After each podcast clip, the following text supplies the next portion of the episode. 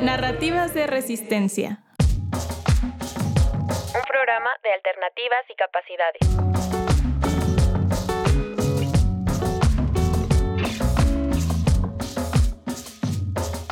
Estás escuchando Narrativas de Resistencia. Con casi 100.000 personas desaparecidas en México, la búsqueda que emprenden centenares de familias para encontrar a sus desaparecidos y desaparecidas se ha vuelto colectiva. Este episodio de Narrativas de Resistencia está dedicada a todas las víctimas, familiares, grupos y colectivos que luchan por verdad, justicia, reparación y no repetición.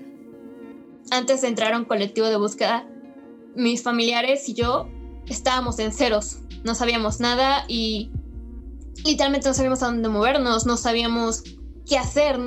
Estábamos esperando a que las instituciones nos dijeran algo, a que la fiscalía dijera algo, a que la PGR dijera algo, y que cualquier persona nos diera un indicio hasta que llegaron estas compañeras a ayudarnos y enseñarnos que hay formas de buscar, que hay cosas que podemos hacer, que podemos exigir que se amplíe nuestra carpeta, que podemos exigir que se entreviste a quien queramos que se entreviste, la voz que escuchamos es de Goretti Espinosa, joven activista que busca a su padre Rafael Espinosa Gutiérrez, desaparecido el 15 de agosto de 2013 en la ciudad de Jalapa, Veracruz. Desde entonces, su familia se encuentra en una situación de incertidumbre, no solo porque al iniciar su búsqueda desconocían sus derechos como víctimas indirectas de la desaparición forzada, sino también por las omisiones de autoridades locales y estatales que dificultan su acceso a la verdad. Tú vas y pues sabes que tienes que levantar un boletín de búsqueda, pero no sabes a qué comisión. En ese entonces no existía la Comisión Estatal de Búsqueda, no existía procesos, no existía, existía la ley de víctimas, pero no era aplicada, no existía la ley general en materia de desaparición de personas. Bueno, ningún familiar sabe nada, absolutamente nada. En especial porque no tendríamos por qué saberlo pienso, o sea, claramente hay que saberlo porque es un problema social, pero, o sea, no debería ser un problema social del que tengamos que saber. Entonces, la mayoría de las familias llegan con una ignorancia total del tema, incluyéndome, incluyendo a mi madre, a mis tías, a mi abuela, a toda mi familia. No te esperas que pase esto. Sin embargo, han tenido que saber cómo buscar en un contexto donde la indiferencia institucional se hace evidente en datos como el siguiente. De las 23.000 personas registradas como desaparecidas entre 2018 y 2020, menos de un tercio están reconocidas en el Registro Nacional de Personas Desaparecidas y no localizadas como víctimas de algún delito concreto que esté bajo investigación. Con 18 años de edad, Gore, como le gusta que le llamen, forma parte del colectivo Buscando a nuestros desaparecidos y desaparecidas Veracruz, que como muchos otros realizan acciones de búsqueda a lo largo y ancho del país. Al día de hoy, mientras estamos hablando, hay madres en plantones en congresos de Puebla, Ciudad de México, donde te imagines exigiendo que haya leyes de búsqueda, leyes en materia de desaparición forzada, a pesar de que ya existe la ley general en materia de desaparición de personas. Esto no es aplicado en varios estados, en varias zonas y regiones. Esto básicamente es como si no existiera. Cuando mi padre desapareció, no se hizo la sábana de llamadas, no se interferían celulares, no se siguió nada de los protocolos. La urgencia es la desinformación, la falta de interés. Si todo el pueblo se uniera, si todos conocían lo que está pasando, que esto es una problemática y lo asumieran como una problemática propia, porque a todos nos puede pasar, las cosas serían muy diferentes. Aunque el testimonio de Gore se enmarca en el contexto particular de Veracruz, su experiencia como víctima indirecta de la desaparición de personas es similar a la de cientos de familias en el país. En el año 2019, la impunidad federal fue equivalente al 95%. Cuando esta fue analizada por delito, la impunidad para casos de tortura y desaparición fue prácticamente de 100%, de acuerdo con la organización México Evalúa. La fiscalía no investiga, te da tu carpeta y, y ah, sí, llénala, pero ahí la deja no hay una investigación como tal. Tú puedes pasar años y puedes ir a preguntar si hay avances en las líneas de investigación y lo único que van a tener es la información que tú les diste. Para dimensionar el problema, En el sistema de justicia veracruzano de 100 casos presentados, 94 no se resuelven y solo 6 tienen respuesta por parte de las autoridades. Y no les dicen, la familia va a levantar su boletín y los mandan a la casa y dicen, sí, nosotros nos encargamos y no les dicen nada, no les dicen sus derechos, no les dicen qué tienen que exigir, no les informan de absolutamente nada y las familias obviamente se van a quedar con los brazos cruzados y por eso es que se han creado estos colectivos donde luchamos por informar, luchamos por encontrarlos, luchamos porque no haya un desaparecido más. Las familias y los colectivos no solo enfrentan adversos contextos en el trabajo de búsqueda, también libran una batalla al interior de las instituciones del Estado en el acceso a la justicia y en el reconocimiento de su labor.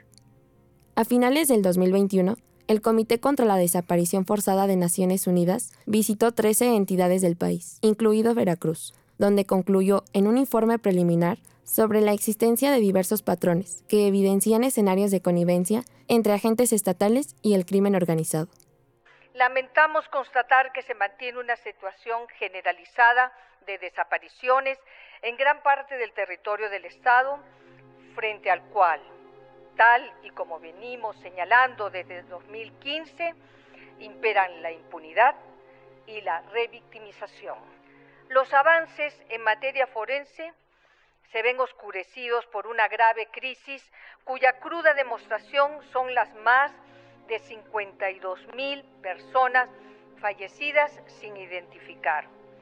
El trato indigno y la falta de un acompañamiento adecuado a los familiares en los procesos de identificación y entrega solo agravan esta situación. Ante esta imposibilidad institucional que impera en las fiscalías estatales y en una región con cientos de fosas clandestinas y desaparecidos, donde la Comisión Nacional de Búsqueda no se da abasto para abarcar la totalidad de territorios debido a la falta de recursos y de personal especializado, Goretti encontró en el hacer colectivo una alternativa para seguir buscando a su padre la búsqueda se hace todos los días, no siempre en fosas, no siempre en brigadas, pero todos los días estás buscando. Compartir un boletín de búsqueda es ayudar en búsqueda. Gore desconoce el paradero de su papá desde los 10 años, y aunque siempre le comunicaron lo que ocurría, su madre buscó protegerla de la vertiginosa realidad que atraviesan las y los familiares de personas desaparecidas, que no logran obtener respuesta a la pregunta constante, ¿dónde están? Fue a partir de los 16 años que Gore comenzó a acudir a las movilizaciones públicas y plantones para exigir cambios en las leyes desde la escucha a las víctimas y, en tiempos más recientes, se ha involucrado en el trabajo de búsqueda en fosas. La verdad, pues sí, mi madre me protegió mucho, pero nunca me mintió, nunca me dijo, ah, esto es así o así. No, yo siempre supe qué pasaba y qué era lo que sucedía y todos los niños que tienen familiares desaparecidos saben qué es lo que está pasando, saben, ven a sus madres, ven a sus tías, ven a sus familiares tristes, los ven saliendo a búsqueda, desapareciéndose un rato para ir al Congreso, a la Fiscalía, a donde tengan que ir para exigir justicia. Es que todos buscamos a nuestra forma. Las infancias también buscan, a su forma, pero buscan. Goretti es parte de una generación de niñas, niños, adolescentes y jóvenes que han crecido en el fuego cruzado de la violencia, viviendo la ausencia de alguno o ambos padres desaparecidos. Las infancias y las adolescencias son más vulnerables en contextos atravesados por el desplazamiento forzado, el narcotráfico o la marginación. Entre los años 2006 y 2022 se registraron más de 7.000 personas de entre 1 y 15 años de edad víctimas de desaparición a nivel nacional. Creo que una de las escenas que más me ha marcado en búsqueda fue la vez que estábamos revisando un lugar, una zona, y se encontraron vendas. Es usual que se encuentren vendas para los ojos, porque a veces ni siquiera les dan el privilegio de saber en dónde van a terminar sus cuerpos. No les dan ese derecho pero aparte de vendas se encontraron zapatos de niños quemados en esa fosa. Los grupos organizados y colectivos que buscan a personas desaparecidas han logrado coordinarse para enfrentar juntas y juntos esta crisis. En este esfuerzo colectivo se creó en 2017 la Comisión Nacional de Búsqueda, que está encargada de acompañar a las familias con personal especializado herramientas y equipo técnico. Aunque es un enorme logro, la burocracia institucional sigue orillando a las y los familiares a realizar procesos de búsqueda por su cuenta, exponiéndose a situaciones de alto riesgo. En su recorrer como buscadora, Gore ha aprendido a leer texturas en los terrenos que visita, a percibir olores, a identificar colores y patrones que dan indicios de movimientos en la tierra que naturalmente no ocurrirían. Las familias no estudiaron ninguna carrera, pero saben perfectamente cómo identificar. Ves hundimientos en la tierra, ves insectos que no deberían estar ahí. Se llaman pozos de sondeo. Cuando una tierra está hundida, cuando haces una inhumación ilegal, la tierra se hunde eventualmente. Entonces, cuando la tierra está floja, hundida, se hace un pozo de sondeo, que es un agujero que se cava, y a partir de él puedes ver el tipo de la tierra, el color y cómo va cambiando si empiezas a hacer un agujero de sondeo y encuentras algo que no debería estar ahí, como algo de plástico o alguna semilla que no hay ningún árbol de cerca, es otra gran pista de que ahí hubo movimiento. Eso suele hacerse en terrenos difíciles y se va por cada lugar irregular, se va pedazo por pedazo, pedazo por pedazo, y si son días muy largos, porque son terrenos enormes, y todos tienen que ser cubiertos porque no le puedes decir a una madre un, mm, es que ya cubrimos cinco agujeros en esta zona, no creo que ese sea. Una madre no te va a permitir que hagas eso. Si ella cree que esa tierra está alterada, ella te va a hacer eh, que, hagas el agujero, que lo revises, que busques por debajo de las piedras literalmente, porque lo que quiere es encontrar a sus hijos. Si a usted le hubieran matado a un hijo. Usted debajo de las piedras buscaba al asesino, debajo de las piedras, debajo de piedras, debajo de... Pero como yo no tengo los recursos, limosnas para las aves, mis huesos, mi carne, de tu carne mi carne, póngase en mi lugar, póngase mis zapatos, mis uñas. Otra de las formas que se hace en terrenos más menos lodosos y más estables es las varillas se entierra una varilla de metal y al momento de irla bajando tú vas sintiendo la tierra. Eso ya te puede dar una idea de si está blanda, de si está movida, pero lo importante es sacarla y olerla. Al momento en que la hueles, huele a muerto. Es un olor entre la tierra y la descomposición que no se olvida. En un país cimentado en fosas, Gore hace hincapié que para las familias siempre existe una presunción de vida, y su principal esperanza es encontrar a sus desaparecidas y desaparecidos con vida. Para ello, se organizan las brigadas de búsqueda en vida, donde se reúnen varios colectivos que recorren penitenciarías, psiquiátricos, hospitales, orfanatos, zonas de trata, entre otros lugares donde puedan encontrar a sus familiares la búsqueda en vidas es muy diferente, porque también se busca en vida. La búsqueda en vida se hace con varias personas de varios colectivos. Te piden cuál es la persona a la que estás buscando, te dan ayuda y entonces se van a penitenciarías, a psiquiátricos, a hospitales, a lugares donde tienen a niños, orfanatos. Un ejemplo es en las penitenciarías.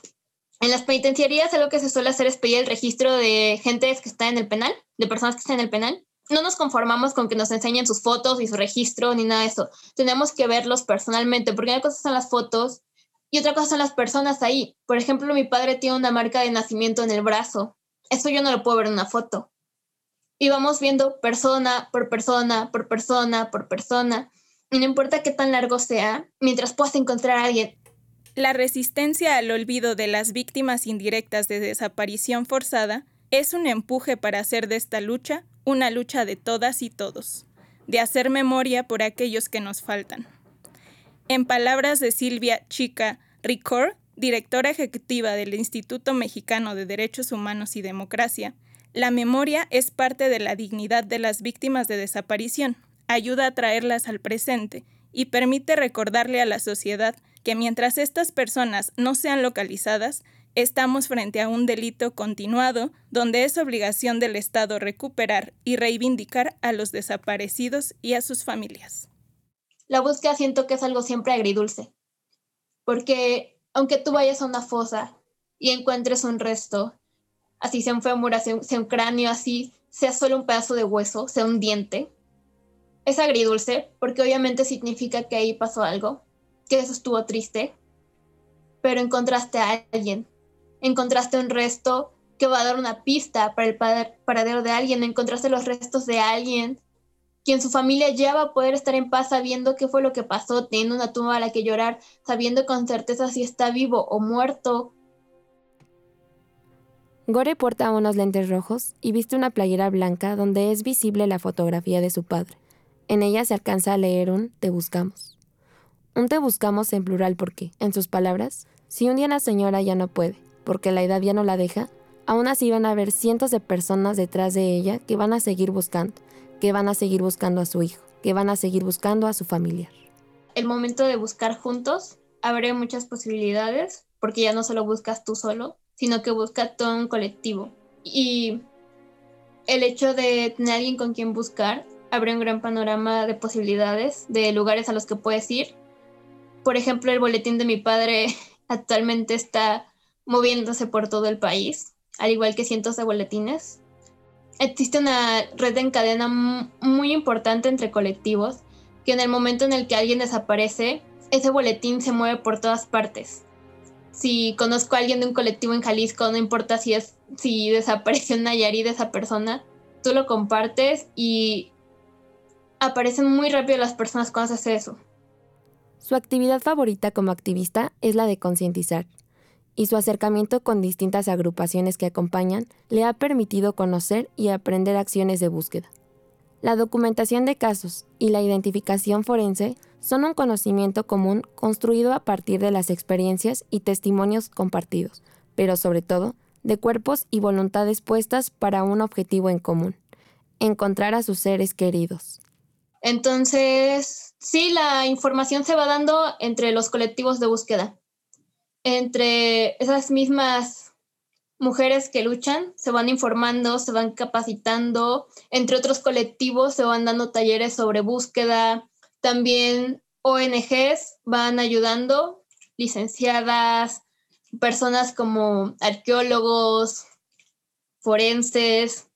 Admiro lo que hace cada una de ellas cómo cada una busca su forma, con sus posibilidades, a su manera, algunas escribiendo, otras haciendo cursos en escuelas sobre cómo prevenir la desaparición forzada en adolescentes, el ir a búsqueda, los comités de búsqueda en vida, son cosas que no me podría imaginar haciendo la búsqueda sola. Es necesario tener a alguien al lado que te esté apoyando, que sea contención psicológica y que te ayude, porque si un día una madre ya no puede buscar, tiene todo un colectivo que va a seguir buscando. En México, la desaparición ha sido una práctica recurrente en distintos momentos. En todos ellos, siempre está presente la figura de las madres. A partir del 2006, en el periodo conocido como la guerra contra las drogas, y frente a la exacerbación de la violencia, el compromiso de las mujeres ha sido decisivo en distintos municipios y estados para convertir a sus colectivos en un movimiento a nivel nacional por la búsqueda de desaparecidas y desaparecidos. Y todo eso lo hemos logrado nosotros, nosotras más que nada, porque es una lucha de mujeres en su mayoría. Levantar tu denuncia por desaparición forzada, pues moverte en cientos de formas y todo eso lo aprendes gracias a estas mujeres valientes que crean colectividades entre ellas, que crean lazos, que se apoyan, que si una no puede ir a México a levantar un reporte, a ir a la comisión, entre todas se apoyan para que pueda llegar, que si a alguien le dijeron que su hija está en Aguascalientes y le dijeron un punto exacto, entre todas se ayudan para que ella pueda llegar ahí, entre colectivos hay enlaces para que la búsqueda se pueda llevar a cabo de una manera eficiente e integral. La planificación de una estrategia de búsqueda en distintas entidades del país permite a las familias organizadas movilizarse hasta un determinado lugar, incluso fuera de su propio estado. Estos esfuerzos han permitido sostener la Brigada Nacional de Búsqueda de Personas Desaparecidas a lo largo de cinco ediciones, arrancando la última de ellas el 10 de octubre del 2021 en Morelos. Esta brigada es el resultado del esfuerzo de la Red de Enlaces Nacionales, la articulación de las y los familiares que accionan de forma conjunta para buscar personas desaparecidas. Una frase es que buscando nos encontramos. Esta es la importancia de los colectivos de búsqueda. Gracias a ellos conocemos toda esta información. Gracias a ellos podemos reunirnos y exigir juntos a la Comisión Estatal de Búsqueda. Podemos ir todos juntos a las barrancas, a la sierra, al monte, porque la búsqueda no se hace de una sola persona, se hace de muchas. Cuando entras a un colectivo de búsqueda, ya no solo tú estás buscando a la persona que tienes desaparecida, lo están buscando decenas de personas. Los esfuerzos colaborativos para la documentación, registro y sistematización de casos, el empuje de leyes, la generación de protocolos y mecanismos contra la impunidad, así como la incidencia en políticas públicas, construyeron con el paso del tiempo un esquema de justicia que constituye la primera línea de lucha frente a esta crisis de derechos humanos. La información se pasa entre colectividades y ONGs que han sido creadas por las mismas familias. Todas las leyes que se han creado han sido por las familias con ayuda de instituciones no gubernamentales, con instituciones de otros países incluso, para poder crear estas leyes. Y por eso las madres y los familiares en general tenemos que seguir exigiendo. Y si tuviésemos el respaldo de la sociedad, de todas las demás personas, esto sería inmenso y sería imparable y sería imposible que las personas no se den cuenta. En un país que por momentos parece sin futuro, la lucha de madres, familiares, colectivos, grupos y organizaciones de la sociedad civil en la búsqueda de desaparecidas y desaparecidos nos sitúa en el presente un presente con el que nos demuestran que siempre puede tratarse de un momento de cambio. En un poema a su padre, Goretti escribe, Camino entre lápidas sin nombre. Y en ese andar inquieto y decidido, sus pasos se han convertido en una apuesta por la vida. Intentar concientizar y con este deseo de que ya no existan más desaparecidos, de que todos tengamos el conocimiento suficiente para ser inalcanzables ante la desaparición forzada. Eso es todo. Y ya, que. Que te sigo buscando, papi. Y ya. En Alternativas y Capacidades estamos convencidas del papel transformador que tienen grupos, redes, colectivas y activistas. En esta historia, el guion y la locución son de Carla Pontones y Xochitl Quesada. La edición de audio es de Arturo Subieta y el diseño de sonido es producido por Atza Urieta. Se utilizó un fragmento del poema de la reclamante de Cristina Rivera Garza y de la conferencia de prensa del Comité de la ONU contra la Desaparición Forzada al cierre de su visita en México. Agradecemos a Goretti Espinosa por su testimonio de lucha y su enorme compromiso en la defensa de los derechos humanos en el país. Hasta pronto. Narrativas de resistencia. Un programa de alternativas y capacidades.